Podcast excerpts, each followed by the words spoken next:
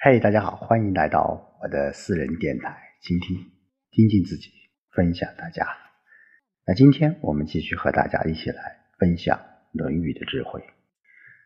那么这几天，呃，我的同事，包括我身边的很多亲戚朋友，呃，见面说的最多的一句话就是说：“你阳了吗？”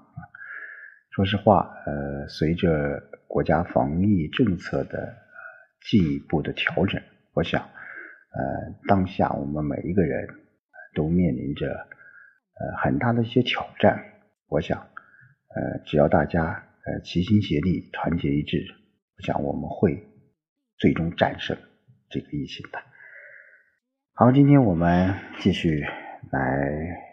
接着上一章的学习，第八章第十二小节，子曰：“三年学，不至于古，不亦得也。”啊，那孔子是很重视以学本身为乐的啊。尽管我们说孔子办教育的主要目的是培养治国安邦的一个人才啊，那。古时候我们知道，学习三年是一个阶段的啊，以后便可以出来出仕做官。那孔子在这里面是说什么？读书三年，没想到去做官得俸禄，这是难得的。志就是想到，小米这里只是啊呃做官得俸禄。当然我们说呃在那个时代，嗯，读书求官。的念头，呃，其实我个人觉得，在春秋那个时代，还不是很强烈啊。当然，我们说有这种念头啊，在孔子看来，就是一种急功近利之之想法，是心有一些杂念的，就很难一心一意的去学习。所以孔子感叹说：“读书而不存出世求官的念头。”是很难得的，很难得。啊，当然我们过呃中国传统的“学而优则仕”啊，这是一个非常好的一个呃理念吧。呃，我们如何去践行？啊，随着时代的发展，随着啊我们用人、我们呃选人制度的一种变化，我想，呃，“学而优则仕”，或者说。啊，是啊，有则于学啊，这都可以的。好，八至十三小节，子曰：“笃信好学，守死善道，为邦不入，乱邦不居。天下有道则见，无道则隐。邦有道，贫且贱也，耻也；邦无道，富且贵也，耻也。”啊，那这段文字是说什么呢？是，嗯。从政者是孔子对从政者的一种呃进退之道，或者说人品问题的这种阐释啊阐释。那这里面嗯可以说孔子是不主张啊无意这种献身，还是要呃怎么讲呢？叫明哲保身也可以。韬光养养晦，我觉得也是可以的啊，也是可以的。所以说，孔子讲，呃，坚定的相信我们的道啊，努力学习它。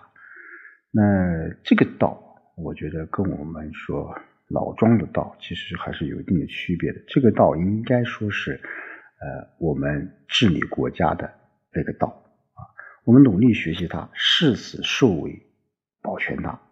那不进入危险的国家，不居住在动乱的国家，天下有道就出来从政，天下无道就隐居不仕。国家有道而自己贫穷卑贱是耻辱，那国家无道而自己富有显贵也是耻辱啊，也是耻辱。所以呃，孔子这种观点啊，其实有很多人持有不同的呃意见，可以说对他进行了相关的一种批评吧。啊，比如认为他这种明哲保身的一种思想啊是不可取的。但是在那个时代，你想一想，嗯，战争啊，各国之间啊，呃，都在呃自己在想办法，呃，在维护自己的权利。我们作为一个个人来说，我们如何去出啊世或者是入世？其实这个也是有一定的讲究的。你就拿孔子本人来说，他是想把自己的从政的理念，去在各国去执行，但是呃效果是很差的啊。当然，这是与那个时代的很多大的环境背景是有关联的。但是孔子的这种从政的理念，包括下一小节我们讲的叫“子曰啊，不在其位，不谋其政”，他的这种啊呃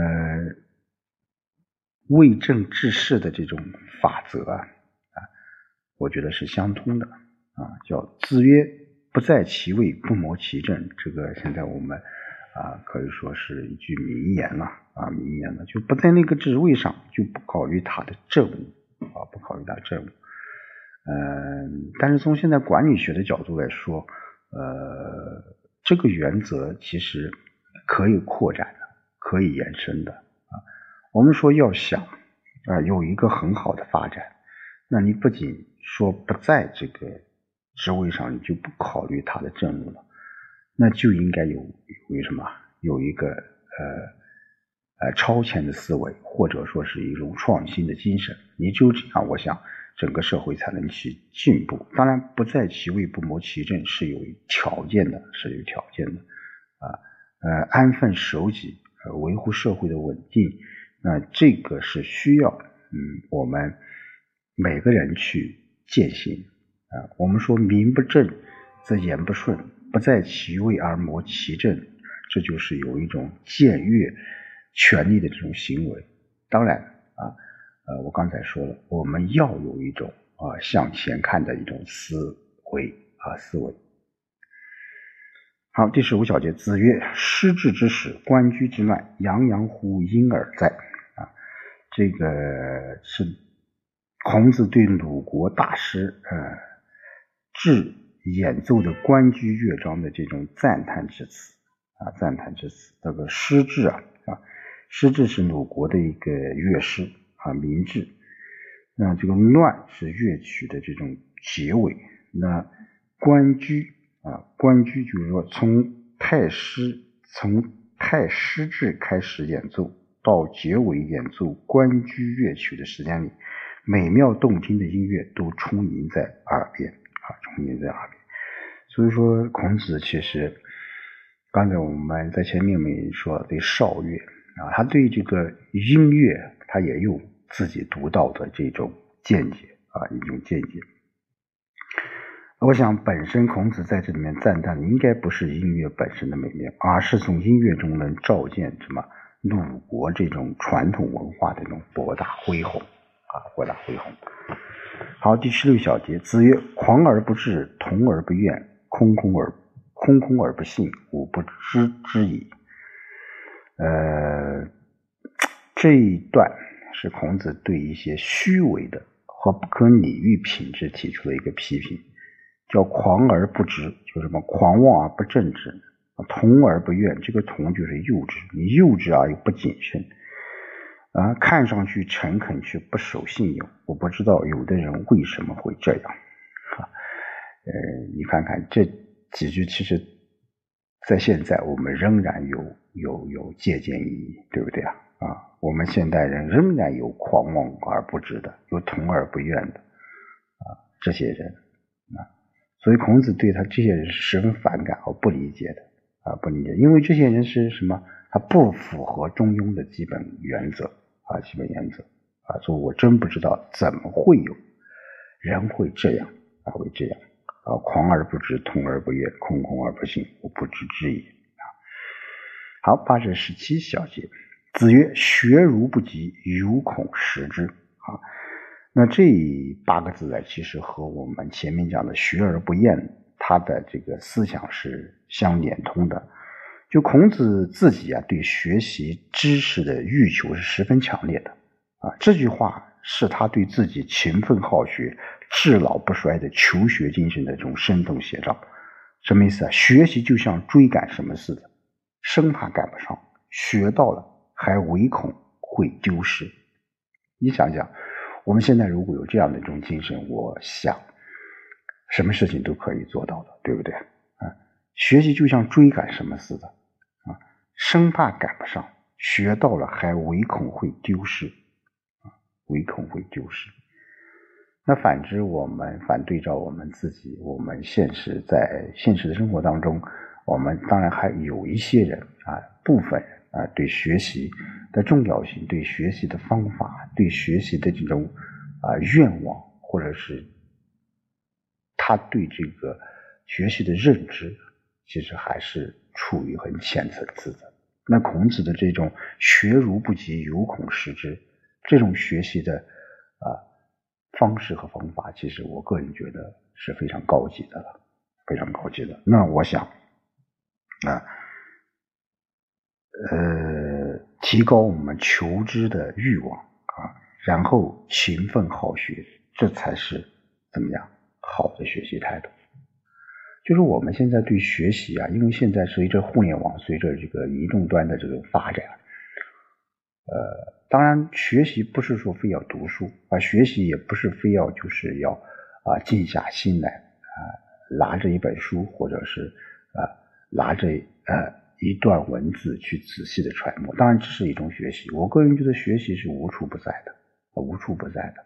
你要有一种求知的欲望啊，并且把这种欲望给保持下去，在求知、在学习的道路上感受到。